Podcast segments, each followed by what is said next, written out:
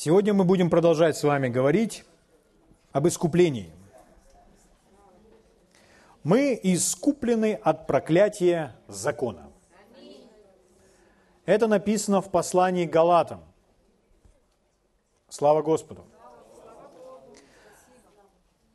Благодарю Тебя, Отец. Давайте мы откроем с вами вместе послание Галатам, третью главу.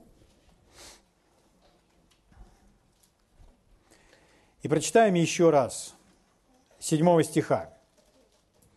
Спасибо, Отец, за Твое Слово, за Твои священные писания. Мы просим Тебя, дай нам Твой дух премудрости и откровения. Открой наши духовные глаза и уши, чтобы нам принимать Твою истину. Дай нам принимающее сердце и ясный, понимающий ум во имя Иисуса. Благодарю Тебя, Господь. Галатам 3.7. «Познайте же, что верующие – суть сыны Авраама». Скажите своему соседу, мы сыны Авраама. А значит, наследники, правда? Все, что принадлежит детям Авраама, наше. Писание, провидя, что Бог верою оправдает язычникам, предвозвестило Аврааму, в тебе благословятся все народы. Итак, все народы что сделают? Благословятся. Девятый стих.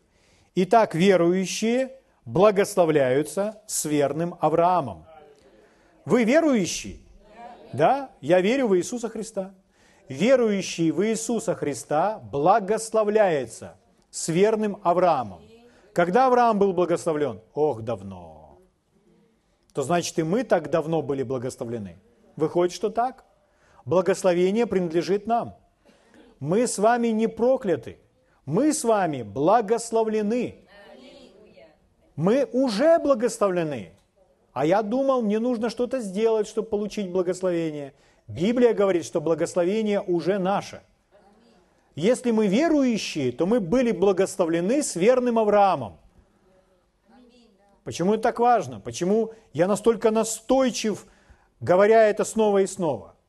Потому что очень много людей навязывают обратное. Они пытаются навязать, что люди в церкви могут быть прокляты. Но согласно Писанию, мы не можем быть проклятыми во Христе. Почему? Потому что не существует проклятия во Христе. Если вы во Христе, то вы благословлены. Так говорит Библия. Аминь. Слава Богу. Итак, верующие благословляются с верным Авраамом. 13 стих. Христос искупил нас от клятвы или проклятия закона. Все проклятия, перечисленные в законе. Книга Второзакония, 28 глава, дает нам подробный список всех этих проклятий. Там все, связанное со всеми немощами, со всеми болезнями, со всяким видом, родом зла –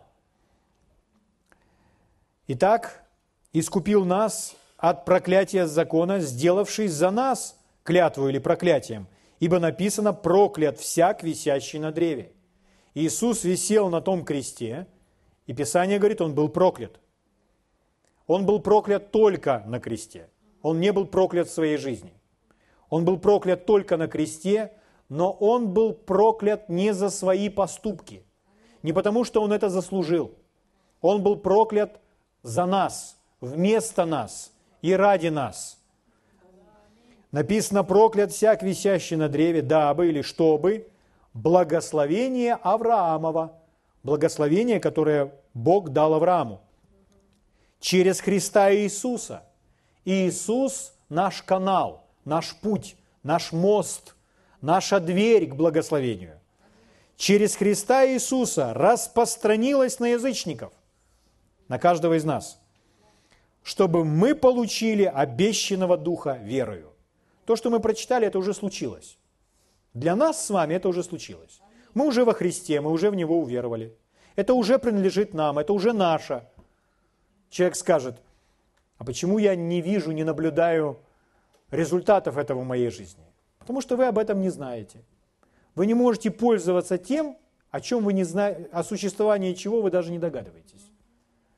Чтобы наслаждаться всеми этими преимуществами, нужно знать, что это наше, нужно знать, что это такое, нужно иметь четкие определения того, что это, и это придаст нам определенной свободы и дерзновения ходить в этом.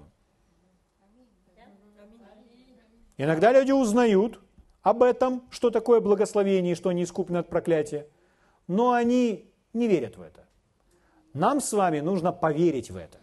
Если об этом говорит Библия, мы говорим, значит, это правда обо мне. Так оно и есть.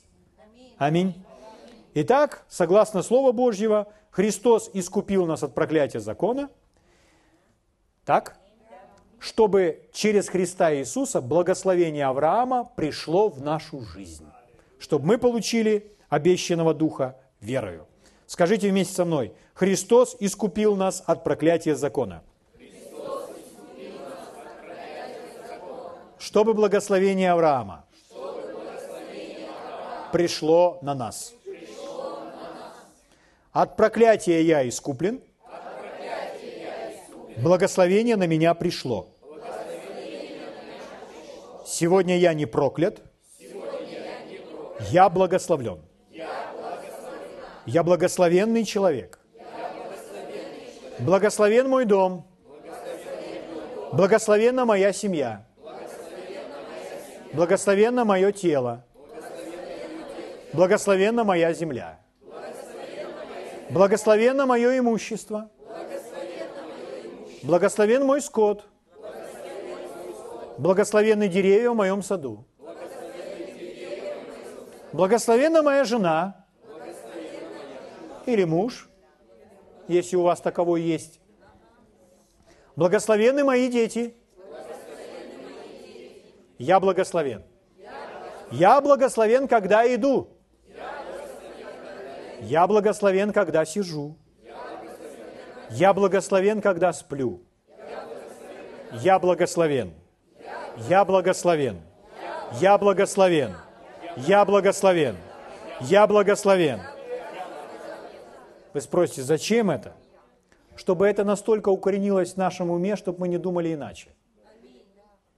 Чтобы никому не удалось обмануть нас, что мы прокляты. Потому что кто-то может навязать такую мысль, да, ты благословен. Но все равно есть некоторые особые родовые проклятия, которые тянутся из-за того, что делали твои предки. Тянутся в твою жизнь и шлейфом остаются в твоей жизни, несмотря на то, что здесь написано. И эти проклятия требуют еще дополнительной силы, специальных молитв, возложения рук или помазания илеем, чтобы разрушить их силу в твоей жизни. Когда вы услышите такое, знайте, этот человек только что сказал вам, что написано здесь, Христос искупил нас. А этот человек только что сказал вам, что силы помазанного Христа недостаточно, чтобы вы были свободны от всякого проклятия. Это ложь. Если этого не сделала сила Христа на кресте, то этого больше никто не сделает. Если этого не сделала кровь Иисуса, то не тратьте напрасно свои силы. Больше никто этого не сделает. Но это сделал Иисус на кресте. Слава Богу. Поэтому Христос, что значит помазанный, с Его помазанием, искупил нас от всякого проклятия закона. Потому что Он стал проклятием за нас – Слава Богу! Я благословлен. Я благословлен. Я благословлен. Из-за Христа Иисуса. Слава Богу. Слава Богу. Хорошо, друзья мои. Если вы помните, мы коснулись определений того, что такое проклятие и что такое благословение. Я напомню вам, что проклятие – это когда человек Проклятый значит обреченный. Обреченный на уничтожение, на знищение. То есть, что бы этот человек ни делал, даже если он имеет три высших образования и делает все правильно, но если он проклят, эти три высших образования в его жизни не сработают. Он делает все наилучшим образом, но ничего не получается. Он вкладывает деньги, но ничего не выходит. То есть все равно он возвращается опять к какой-то непреодолимой преграде. Это проклятие. Что такое благословение? Благословение – это также невидимая сила. Это наделение нас с вами божественными полномочиями и правами, чтобы процветать и иметь успех. Когда мы наделены с небесными, божественными полномочиями, правами и Божьими способностями, чтобы иметь успех и побеждать, преодолевать все преграды в своей жизни. Вот что такое благословение. Писание говорит, благословение обогащает, печали с собой не приносит. Только благословение пришло на Авраама, он сразу начал умножаться. Скот ест ту же траву, но у него скот умножается так, что на пастбище скот возле скота, скот возле, кажется, уже некуда этот скот вместить, но Бог продолжает это умножать, это его характер. Ему нужно так, чтобы полилось на стол прямо через край, это Бог, это благословение. Аминь. Это благословение теперь наше. Это благословение Авраама. Авраам мог один выступить против четырех армий со своими работниками, которых он вооружил, и победить их. Один со своими домочадцами победить четыре армии. Один человек под благословением может сделать чем больше, чем целое государство. Это благословение. Порой это необъяснимо, естественно и логически – потому что это сверхъестественная божественная сила. Слава Богу. И это благословение на нас, на нас. Наш ум благословлен, чтобы думать. Наши руки благословлены, чтобы творить. Наши ноги благословлены, чтобы идти. Слава Богу. Благ Господь. Какая радость и счастье, что мы благословлены.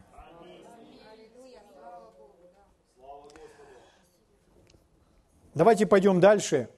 И я бы просил вас, чтобы вы открыли вместе со мной 1 Петра, вторую главу. И мы с вами разберемся с некоторыми предрассудками. Мы продолжим сегодня говорить о гонениях и преследованиях, чтобы четко отделить проклятие от гонения. Потому что есть, существует серьезная проблема в теле Христовом. Библия учит нас о страдании. Библия много говорит о страдании. И Писание говорит, что верующий человек должен страдать.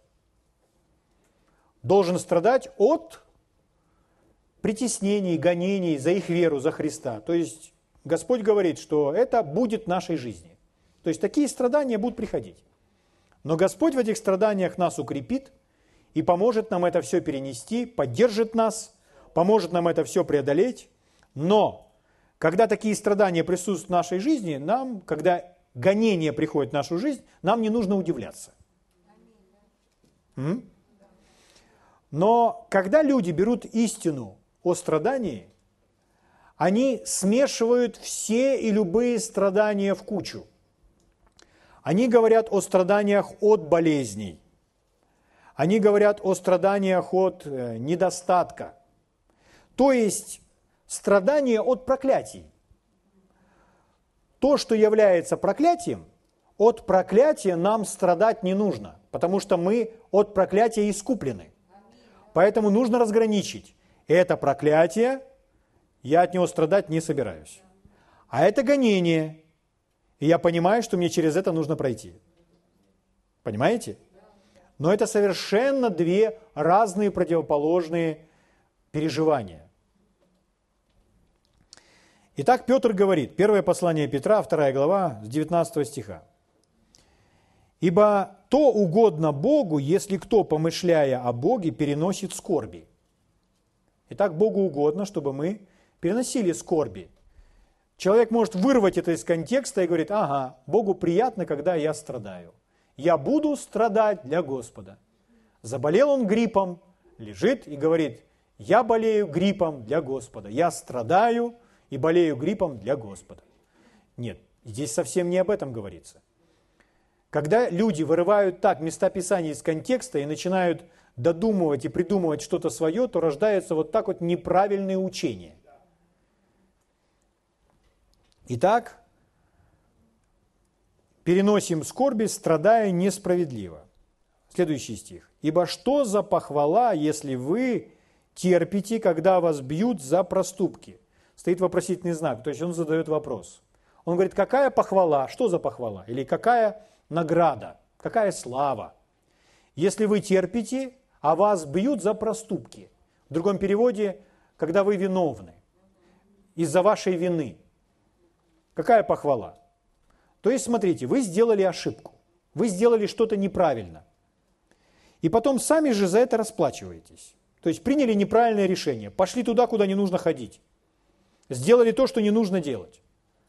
И вы смотрите, это вам так аукнулось, что вам приходится расхлебывать все это. И вы говорите, ну что ж, теперь буду страдать для Господа. Нет. Здесь сказано, какая вам похвала, если вы страдаете из-за своих ошибок из-за своих собственных ошибок. Какая похвала? Никакой похвалы. Что это такое? Это причина для проклятия. Из-за наших ошибок мы можем иметь проблемы, но почему мы их имеем? Из-за своих ошибок.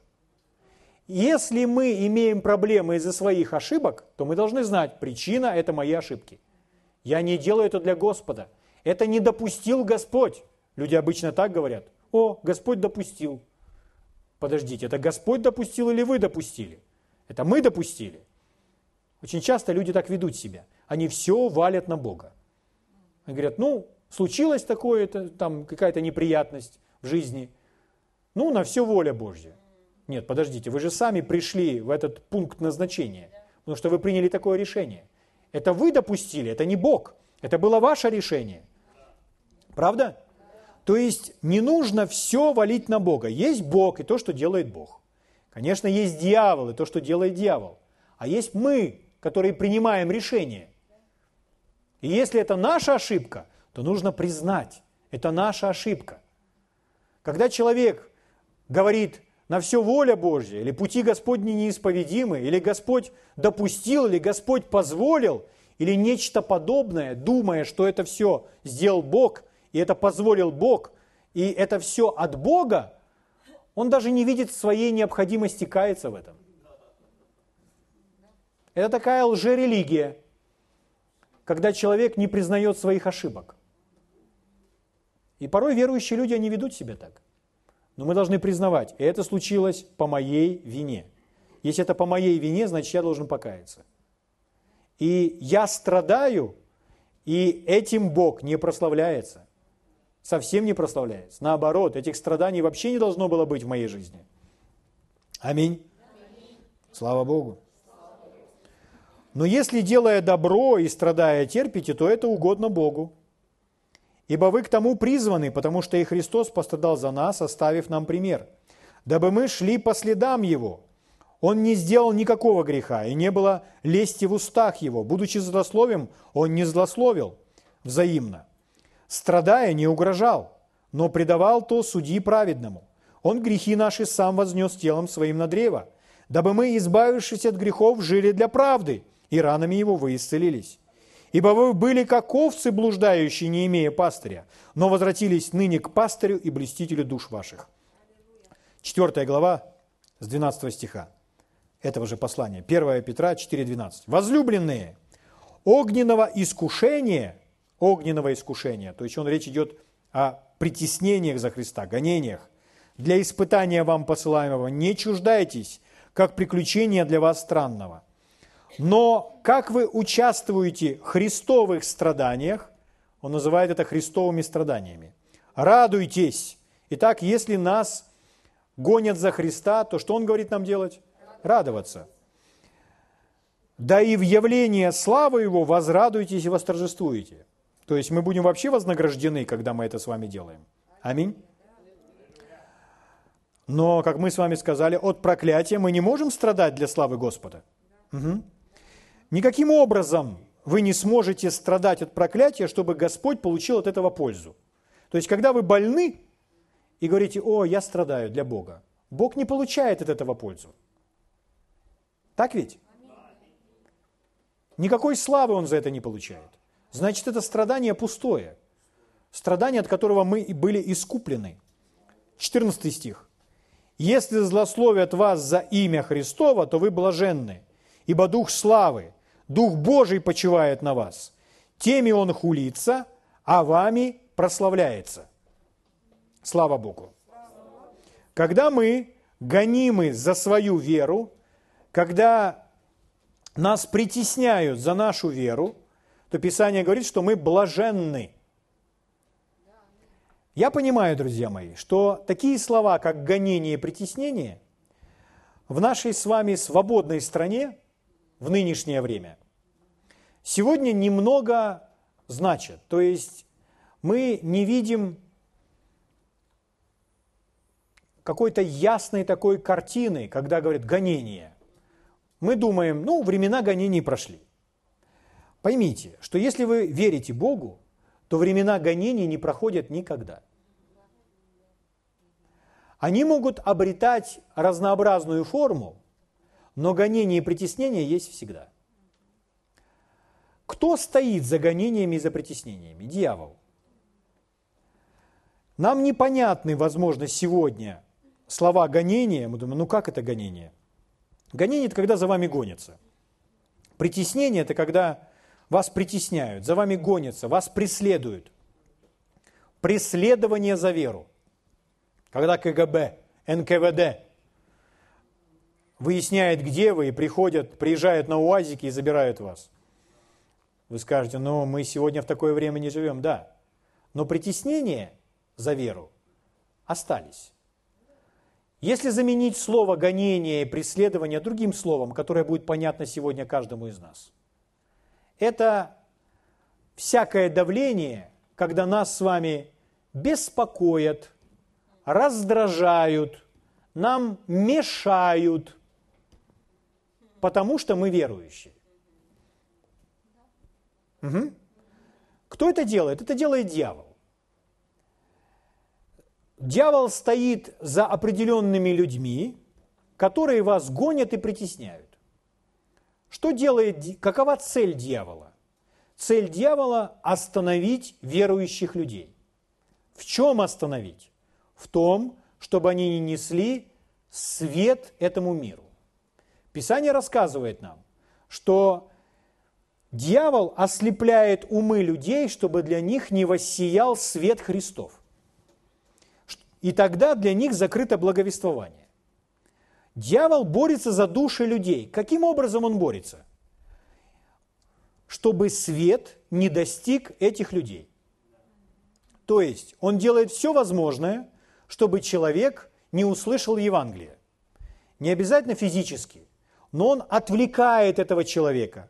Только бы человек не услышал добрую весть и чтобы свет не пришел в жизнь человека.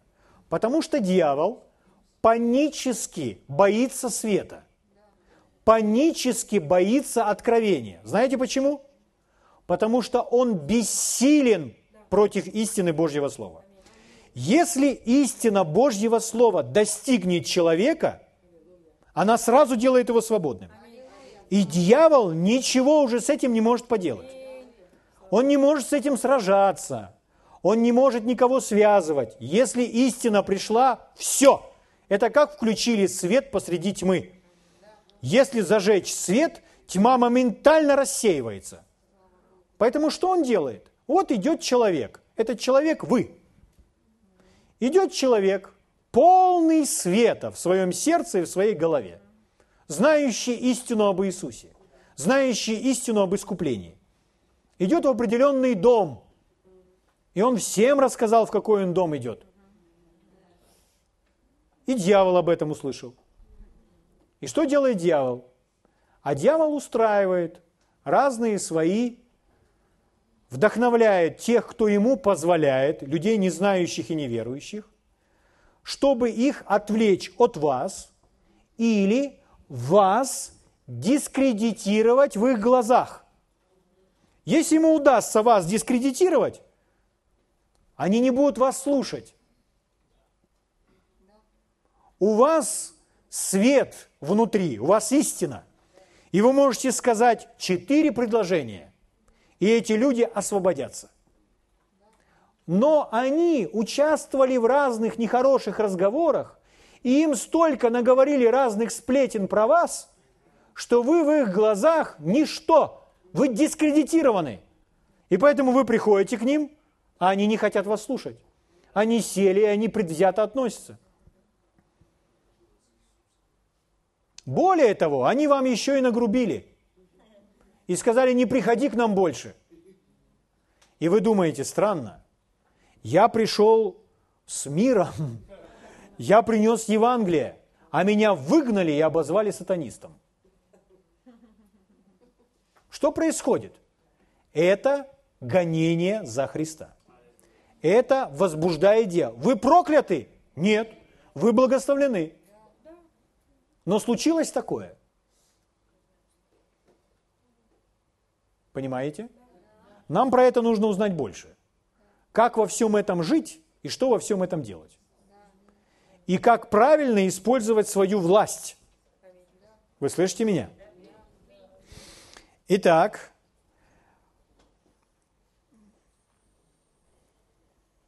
мы поняли с вами, что мы не должны страдать от проклятие. Но от преследования мы не искуплены. От гонений мы с вами не искуплены. Вы скажете, а у меня вообще никаких преследований, никаких гонений нет в жизни. Ну вы разберитесь, у вас свет какой-то в жизни есть или нет? Если у вас нет света, то о вас не будут плохо говорить. Я пришел к Богу. По-настоящему мы пришли к Богу в 93 году. С того момента мы приняли считать, что мы родились свыше. Наша жизнь полностью изменилась. Я избавился сразу же от вредных привычек, от всяких разных грехов. Моментально. В один миг. Казалось бы, я стал лучше? Я стал лучше. Я перестал использовать всякие ненужные слова для связки слов. Я перестал делать многие-многие нехорошие вещи. Я стал лучше. Но почему некоторые люди, они воспринимали меня до этого, а после этого казалось, что у них аж щека дергается, когда они разговаривают со мной. И спрашивается, почему они меня стали так ненавидеть? Ведь я же стал лучше. Но в их глазах как будто я стал хуже. Что это такое? Это гонение за Христа. Когда я начинал говорить им, кто изменил мою жизнь, то казалось, что они вообще рвали со мной все отношения. И я шел и понимал, только что я потерял одного друга, только что я потерял другого друга, третьего, четвертого, пятого, и через месяц не осталось ни одного. Что это такое? Страдание? Да. Можно упасть на диван, уткнуться лицом в подушку и долго плакать. Где мои друзья? Что это такое? Это гонение за Христа. Вы выбрали Христа, получите гонение. Мы от этого не искуплены. Что же нам делать? Быть твердым. Писание говорит, а вы с кротостью наставляете противникам. Не даст ли им Господь покаяние? И вы знаете, что случилось? Через четыре месяца один уже пришел. Еще через год пришел другой.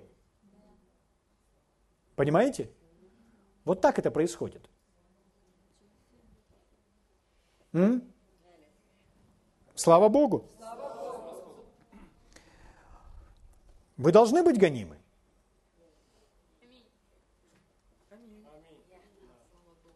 Вы счастливы? Писание говорит, радуйтесь. Вы блаженны, если вы гонимы. Почему? Потому что приходит Дух Божий, Дух славы, а если мы не будем гонимы, Дух Божий не придет. Особый Дух. Угу. Спасибо, Господь. Иисус наш пример в этом. Иисус наш совершенный пример. Страдал ли Иисус от преследований? Да, бывало так, что его даже в город не пускали. Иисуса в город не пустить. Знаете почему? Потому что он имел вид путешествующего в Иерусалим. Он идет в Иерусалим, а мы самаряне. Ах, ты с ними общаешься? Не войдешь в нас в город. На это ученики ему сказали, Господи, хочешь ли мы повелим, огонь сойдет с неба. Иисус говорит, сами не знаете, какого вы духа. Когда мы читаем историю об Иисусе, то он был гоним, он был преследуем. Угу. Ему плевали в лицо, его ударяли, его мучили. За что? За то, что он Бога называл отцом. За то, что он исполнял в точности то, что повелел ему отец. Только начните исполнять то, что повелел вам отец. И что будет? Ну, вы сразу будете благословены в своем пути, это однозначно. Но обязательно появятся те, которые пожелают вас остановить. Это преследование. М? Но у меня следующий вопрос. Да, Иисус был гоним и преследуем. Но был ли Иисус когда-нибудь болен? Не был. Ни разу Иисус не страдал от головной боли. Ни разу Иисус не страдал от повышенного кровяного давления. Ни разу. Вы скажете, ну это же был сам Иисус. И когда вы так говорите, то как будто бы подчеркиваете, это же сам Бог. Но Он же всю божественность свою отложил в сторону.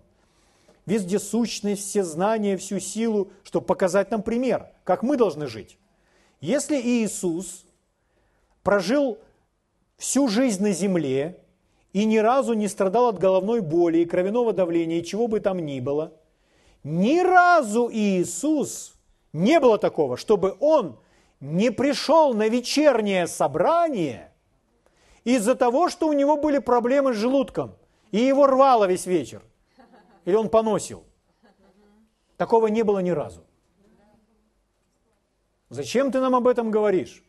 Раз это возможно для Иисуса, значит это возможно для нас, потому что Он наш пример. Ни одного единого дня с головной болью. Ни одного! Ни одного! Представляете? Сколько лет прошло? Восемь. У тебя болела голова? Нет. Это возможно. Вы скажете, ну, у меня немножко другая история. У меня бывает, бывает. У меня тоже бывает. Но вы не расстраивайтесь. Почему это бывает в нашей жизни? Мы прочитали у Петра. Из-за наших ошибок. Почему этого не было у Иисуса? Потому что Он никогда не делал ошибок. Можем ли мы не делать ошибок? Да, можем. Это возможно. А если мы сделали ошибки, Слава Богу, у нас есть кровь. Мы сразу же можем омыться кровью и стоять пред Ним так, как будто мы не делали этих ошибок. М? Слава Богу. Пойдемте дальше. Давайте я покажу вам удивительную историю, которая наглядно иллюстрирует следующее когда берут страдания от преследований за веру и страдания от проклятия, смешивают вместе и начинают трактовать Библию. Послании к Галатам есть история, которая рассказывает нам о том, что галатские верующие слушали проповедующего Павла – и они настолько исполнились сострадания к Павлу, что готовы были вытащить свои глаза и дать ему, если бы это было возможно. М? Это место Писания используют люди, говоря, что Павел был болен, он страдал от болезни, и он страдал от болезни для Господа. То есть, все-таки некоторые болезни могут быть в нашей жизни, и мы можем болеть ими для пользы Бога. Но давайте мы прочитаем это место Писания и разберемся, о чем идет речь. Послание к Галатам, 4 глава. Буду читать вам с 12 стиха.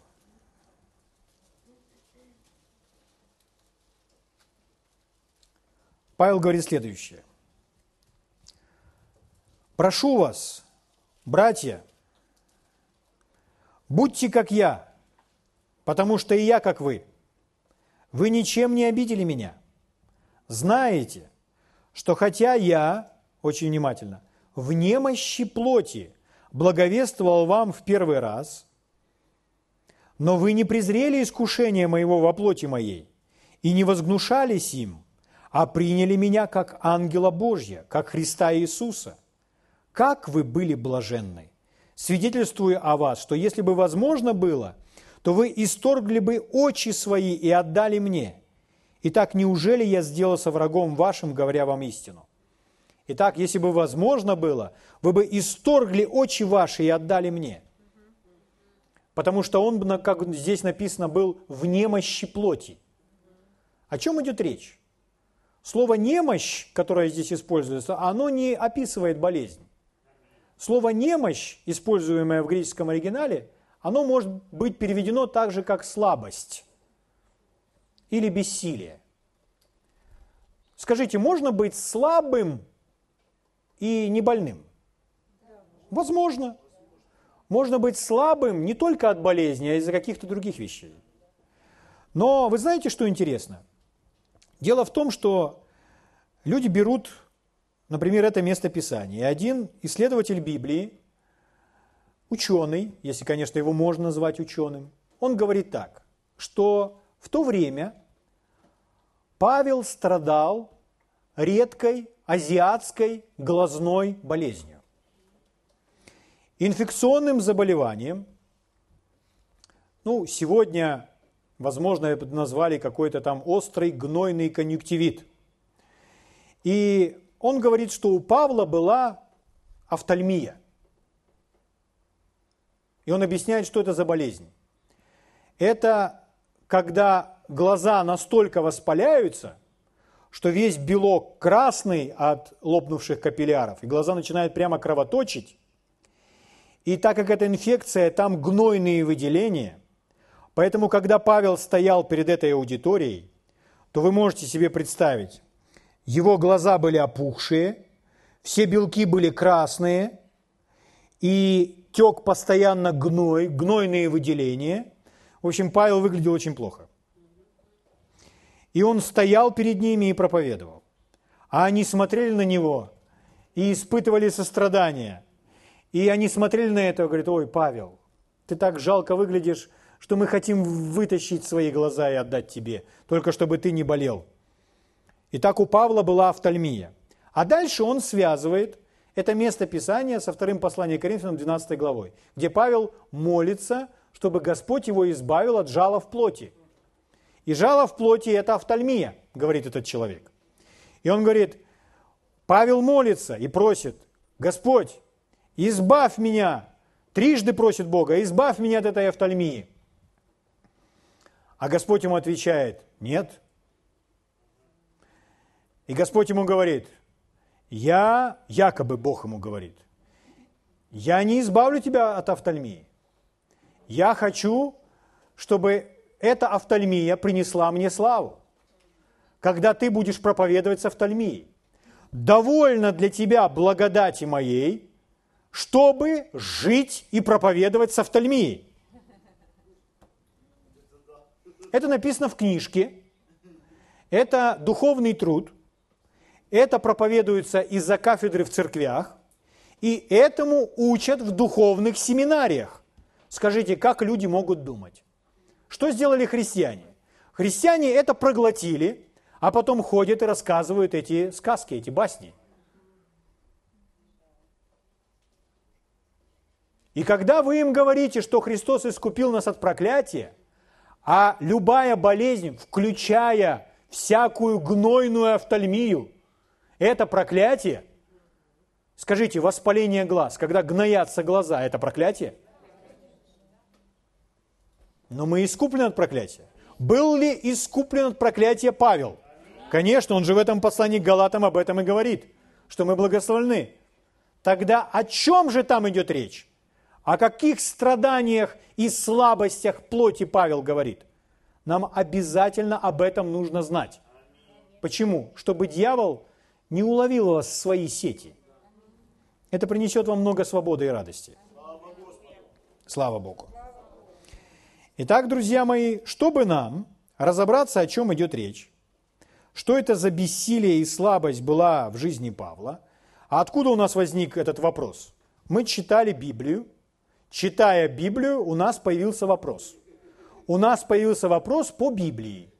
И вот вопрос. Если у нас есть вопрос по Библии, то где же нам искать ответ на вопрос по Библии? В какой-то другой книге? Нет, конечно же, вопрос по Библии, если возник, то ответ нужно искать в самой Библии. Слава Богу. Если мы читаем послание Галатам, 4 глава, в 13 стихе, «Знаете, что хотя я в немощи плоти благовествовал вам в первый раз, итак, я в немощи плоти благовествовал вам, и смотрите, что здесь написано, в первый раз». То есть это было, когда первый раз Павел пришел к ним. Нам нужно узнать, а каким образом, что случилось с Павлом, когда он пришел первый раз? Что предшествовало этому? Вот он пришел туда, в ту местность. А где он был до этого? Что вообще с ним происходило? Мы можем найти, что с ним происходило. Где? В Библии. В Писаниях подробно описывается, что было с Павлом.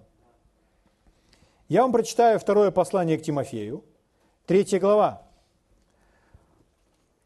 с 10 стиха.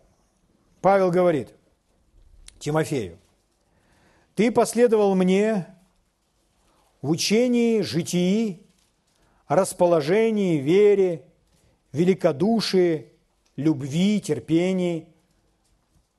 Видите? А дальше? В гонениях, страданиях. Смотрите, это все как наше наследие. 2 Тимофея 3.10. Еще раз читаю этот список чем последовал? В учении, житии, расположении, вере, великодушии, любви, терпении и тут же гонениях, страданиях. Скажите, он говорит здесь о болезнях и проклятиях? Нет, он говорит о гонениях и страданиях, притеснениях за Христа, за веру. Постигших меня. О, очень внимательно, смотрите, где постигли эти гонения и страдания Павла. Постигших меня в Антиохии Иконии, Листрах. Вот он перечислил три местности, три города. Каковые гонения я перенес. Это то, что он перенес, через что прошел. Угу. Это не проклятие, это гонение. Павел благословлен. От всех избавил меня Господь. Слава Богу. Да и все желающие жить благочестиво во Христе Иисусе будут гонимы Поздравляю вас. Слава Богу. Хотите жить благочестиво? Вы будете жить благочестиво? Вы будете гонимы? Обязательно. Это приложение к благочестивой жизни. Угу. Итак, все эти трудности из-за преследований, из-за гонений, это не проклятие. Как нам узнать, что было с Павлом в Иконии, в Листрах, в Антиохии, то, что мы прочитали? Очень просто. Мы идем в книгу Деяния, там подробно все описывается. Книга Деяния, 14 глава. Читаю вам с первого стиха. Здесь написано «в Иконии». О, вот в Иконии. Вот в этом городе. Вот смотрите, что было. В Иконии они вошли вместе в иудейскую синагогу и говорили так, что уверовало великое множество иудеев и еленов. Смотрите внимательно второй стих. Первый стих вроде рассказывает нам все прекрасно, и мы радуемся этому. Второй стих. А неверующие иудеи возбудили и раздражали против братьев сердца язычников. Смотрите, как раз в точности, о чем мы с вами говорили. Вот откуда берутся эти гонения – Люди, которые открыты для вдохновения от сатаны. Впрочем, они пробыли здесь довольно времени, смело действуя о Господе, который во свидетельство Слову благодати Своей творил руками их знамения и чудеса. Между тем народ в городе разделился. Смотрите, что происходит. Разделение от кого? Дьявола. Итак, разделился. И одни были на стороне иудеев, а другие на стороне апостолов.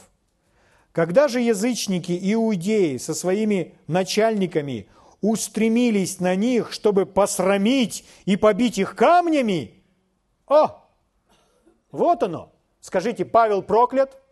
Нет, он благословен. Но он притесняем, преследуем, он гоним. Дальше. Они, узнав о сем, удалились в ликаонские города, Листру и Дервию, и в окрестности их, и там благовествовали. В Листре некоторый муж, не владевший ногами, сидел, будучи хрома от чрева матери своей, никогда не ходил. Он слушал говорившего Павла. Скажите, если у Павла была та гнойная офтальмия, та, та инфекционная, редкая азиатская восточная болезнь, и его глаза кровоточили и истекали гноем. И скажите, этот бы человек, слушая говорившего Павла, взглянул, взглянул бы на него с верой в свое исцеление? Я думаю, что, слушая такого Павла, у этого человека было бы еще больше вопросов – он слушал говорившего Павла, который взглянул на него и увидел, что он имеет веру для получения исцеления. Сказал громким голосом, тебе говорю, во имя Господа Иисуса Христа, стань на ноги твои прямо. И он тотчас вскочил и начал ходить. У Павла есть власть над немощью болезнью. Он проповедует благую весть. Этот человек принял свое исцеление. Что дальше? Одиннадцатый стих. «Народ же, увидев, что сделал Павел, возвысил свой голос, говоря по-ликаонски, боги в образе человеческом сошли к нам. И называли Варнаву Зевсом, а Павла Ермием, потому что он начальствовал в слове. 19 стих. Из Антиохии и Иконии, что это? Это те города, из которых они только что ушли, там, где иудеи хотели побить их камнями. Из Антиохии и Иконии пришли некоторые иудеи. Видите? И когда апостолы смело проповедовали, убедили народ Отстать от них говоря, они не говорят ничего истинного.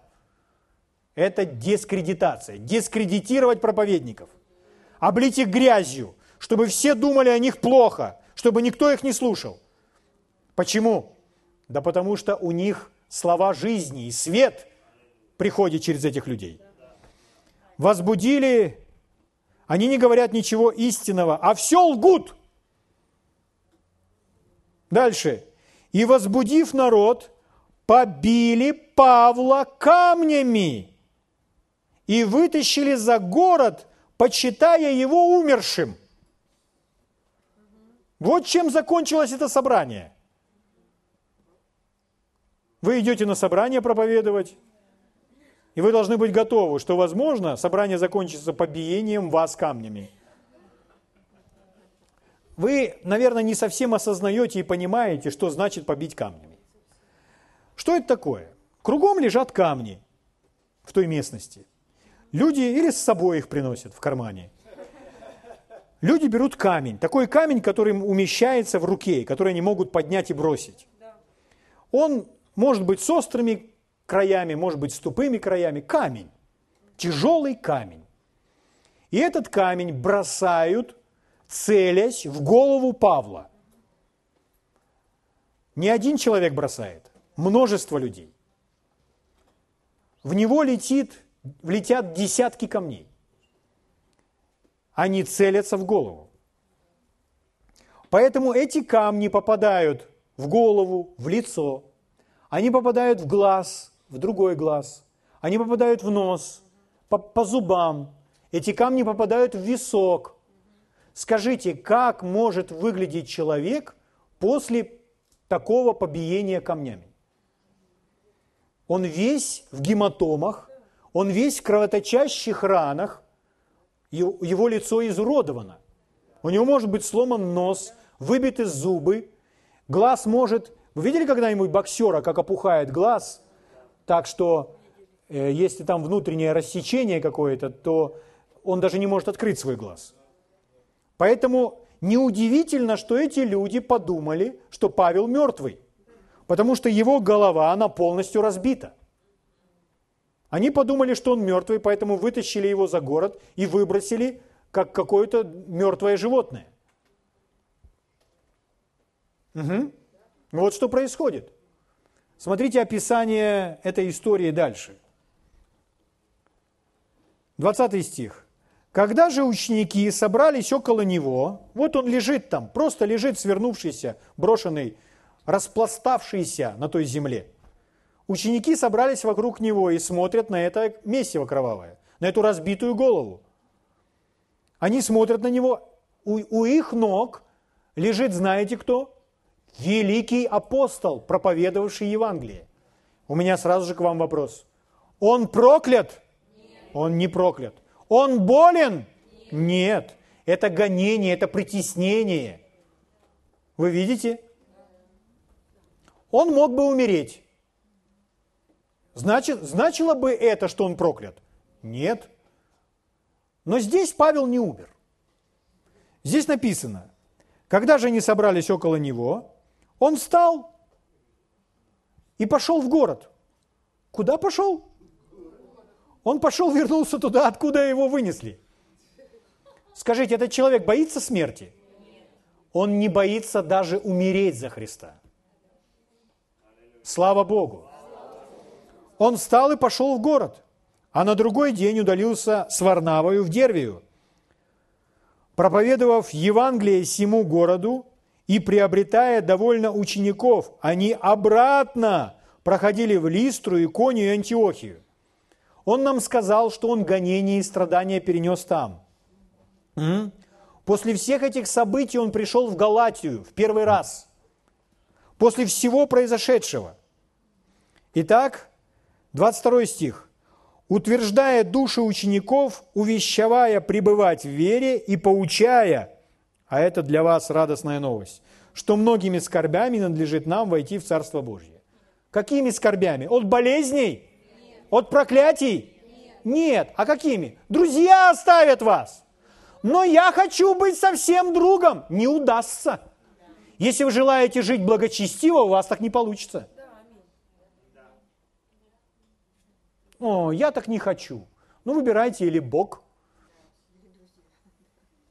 если Бог, то тогда с гонениями и с притеснениями. Но свобода от проклятия. Если не Бог, то под проклятием, но без гонений. Я выбрал Иисуса Христа. Угу. Вы дадите мне еще время?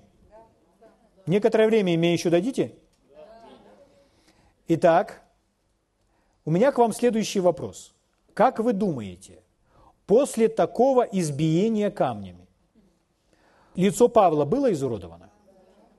Может быть, вы думаете, но Павел после таких побоев был бесследно исцелен. Сразу же. Бесследно. Нет, друзья мои. Не был. Потому что сам Павел говорит следующее. Тем же Галатам в 6 главе он пишет, что он носит на своем теле язвы Господа Иисуса. То слово, которое у нас переведено как язвы, оно переводится как клеймо или знак. То есть речь идет о шрамах. Он носит шрамы. Скажите мне, откуда берутся шрамы? Шрамы берутся от заживших ран. Рана зажила и остался след, шрам – у Павла были шрамы на его теле от побоев. Он говорит, это знаки моего Господа, раны, раны Господа на теле.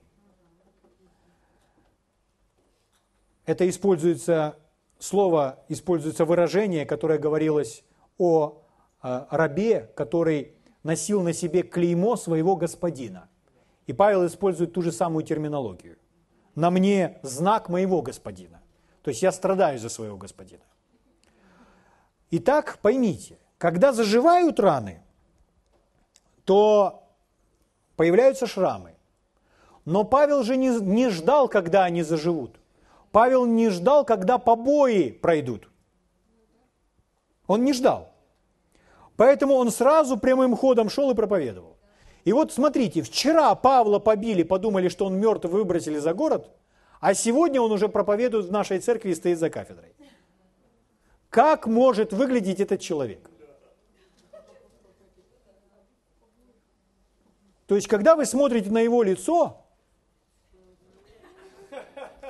здесь один глаз опухший, здесь огромный синяк, здесь запекшаяся кровь, свернувшаяся. Ну, у него обработаны все раны. И он говорит, многими скорбями надлежит нам войти в Царство Небесное. И когда мы видим это лицо, мы понимаем, это настолько актуально, мы понимаем, о чем он говорит. Аминь. Вот какой он был там, у Галат. Когда он пришел в первый раз, от чего он страдал? Он страдал от всех гонений и притеснений. Поэтому, когда он стоял перед ними, еще все зажить не успело. А он стоял с таким лицом. Они смотрели на это и исполнялись гордости за Павла и сострадание. Ну, гордость не совсем хорошее слово. Они восхищались тем, что этот человек настолько посвященный. Аминь. И они готовы были отдать часть себя, чтобы облегчить его боль, если это возможно. Аминь. Но он не страдает от проклятия. Он не страдает от болезни. Аминь. Слава Богу. Итак, я вам читаю еще раз. Смотрите, что написано Галатам. Павел говорит, «Я в немощи плоти, я в слабости, в бессилии своей плоти». Понимаете, о чем идет речь? «Благовествовал вам в первый раз, но вы не презрели искушение моего во плоти моей и не возгнушались им, а приняли меня как ангела Божья, как Христа Иисуса. Как вы были блаженны!» свидетельствую о вас, что если бы возможно было, вы бы исторгли бы очи свои и отдали мне. Аминь. А теперь другая история о Павле, которая называется «Жало во плоти». Об этом написано во втором послании к Коринфянам, 12 главе, 2 Коринфянам 12 глава. И здесь сразу же начинается эта глава с того, что у Павла много, он говорит, чрезвычайность или обилие откровений. У Павла обилие откровений. Вот почему это настолько пугает дьявола. Куда пойдет Павел, там будет пробуждение, там будет свобода. Это пугает дьявола. Что делает дьявол? Дьяволу нужно остановить откровение, свет. Поэтому ему нужно остановить Павла, потому что Павел носитель этого света и откровения. 2 Коринфянам 12 глава 7 стиха.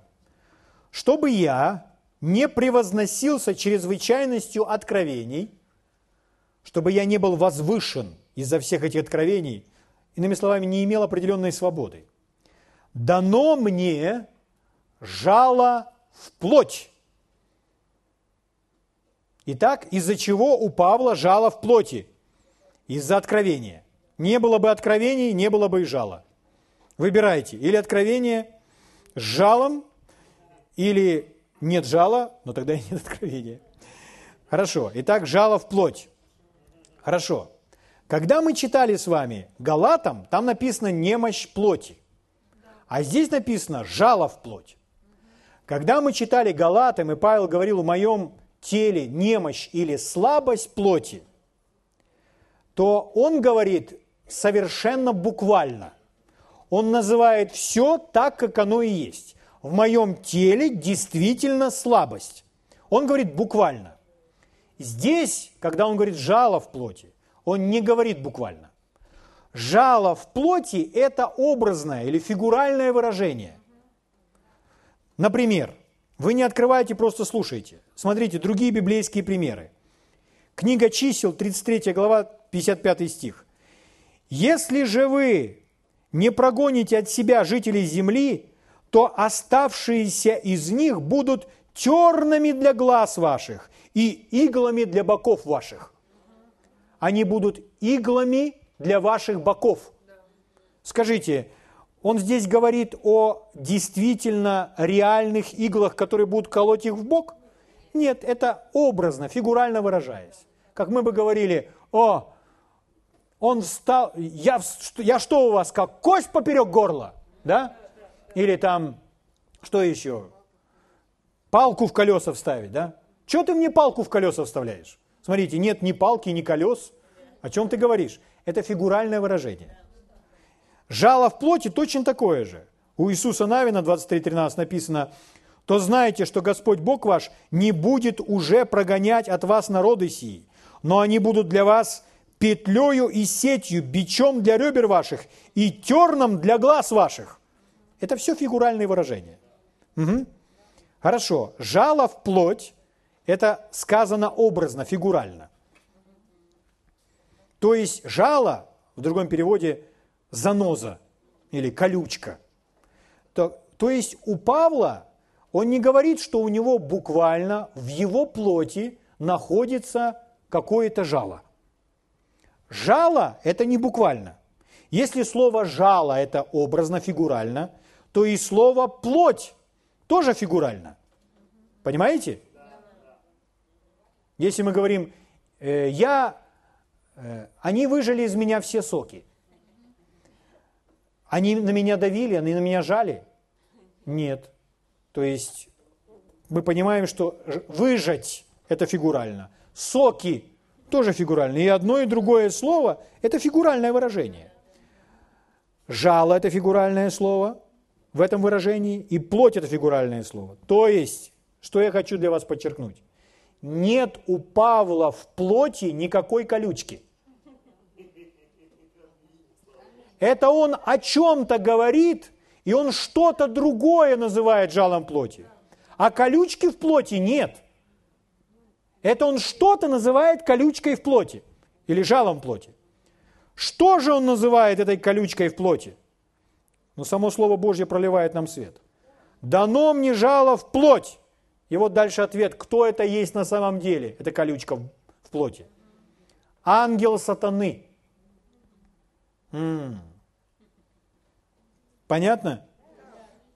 Обратите внимание, это не ангел от Бога, это не ангел, не посланник Божий, это ангел сатаны. Смотрите, следующая его задача. Удручать меня. Ангел сатаны, который послан, чтобы что делать? Знаете, что это за слово удручать? Это слово удручать, то есть раздражать, э, беспокоить, ударять, и слово «ударять», оно также имеет значение подщечины. То есть он не может вас так ударить, чтобы вы упали. У него нет такой силы. Но он может дать вам подщечину. Скажите, если кто-то подойдет к вам и ударит вам подщечину, вы можете проигнорировать. Правда? А если он это сделает еще раз? Еще раз. Еще раз. Еще раз. Еще раз. Еще раз. Сейчас как дам. Да?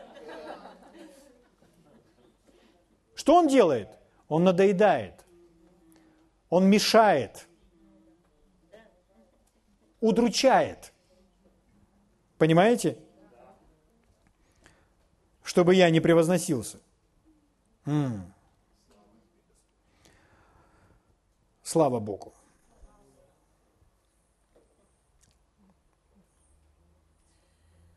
Мы не можем уйти после этого. Предыдущая глава.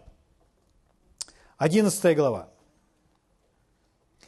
Читаю вам с 23 стиха, чтобы показать, что делает этот ангел сатаны, на что он провоцирует в жизни Павла.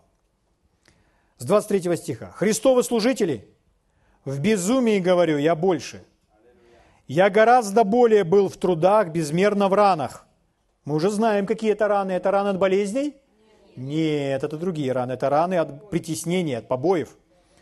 Более в темницах и многократно при смерти. От иудеев пять раз дано мне было по сорока ударов без одного. Пять раз. Это мы читаем жизнь одного человека. Не жизнь целого государства, а жизнь одного человека. Три раза меня били палками. Дальше. Однажды камнями побивали. Меня однажды камнями побивали. Стоит перед вами человек, говорит, а меня однажды камнями побивали. Поймите, что немногие могут похвастаться, что его побивали камнями. Знаете почему? Потому что нужно выжить после этого. Побивали-то камнями многих, но немногие могут похвастаться, что побивали именно их. Итак, меня побивали камнями. Три раза я терпел кораблекрушение, ночь и день пробыл во глубине морской, среди акул. Много раз был в путешествиях в опасностях на реках, в опасностях от разбойников, в опасностях от единоплеменников, в опасностях от язычников, в опасностях в городе, в опасности в пустыне, в опасностях на море, в опасностях между братьями, в труде, в изнурении, часто в бдении, в голоде, в жажде, часто в посте, в стуже и в ноготе. И потом он встал и сказал, Господи, надоело мне, надоел мне этот ангел сатаны. И после этого всего списка он решает, что нужно помолиться Богу. Возможно, вы помолились бы после первой проблемы. 12 глава, 8 стих, написано, «Трижды молил я Господа о том, чтобы удалил его от меня». Убери его, Господи. Угу. Кого удалил? Болезнь? Ангела. Угу который постоянно раздражает меня. В нынешнее время люди говорят, ну достал. Да? В этот день Павел научился величайшему уроку в своей жизни. Новый Завет нигде не говорит нам, чтобы мы просили Бога, чтобы Бог сделал что-то с дьяволом. Потому что Иисус уже все совершил с дьяволом. Писание говорит, противостойте ему и бежит от вас. Что ему говорит Господь? Господь сказал мне, довольно или достаточно для тебя благодати. Странно, но люди умеют это читать так, что, мол, хватит, не дам больше тебе благодати. Но он не об этом здесь говорит. Он говорит, у тебя благодати достаточно. Благодать – это Божья способность, Божья сила. У тебя достаточно благодати. Ибо сила моя совершается в немощи. То есть тебе дана моя сила преодолеть все это. И потому я гораздо охотнее буду хвалиться своими немощами, чтобы обитала во мне сила Христова. Посему я благодушествую в немощах, в обидах, в нуждах, в гонениях, притеснениях за Христа, ибо когда я немощен, тогда силен. Это то, о чем говорит Иоанн. Дети, вы от Бога и победили их, ибо тот, кто в вас, больше того, кто в этом мире. Последнее предложение. Поймите такую вещь.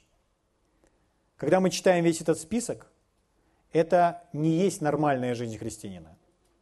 Все, такое количество гонений и притеснений – это ненормально. Это сверхъестественно.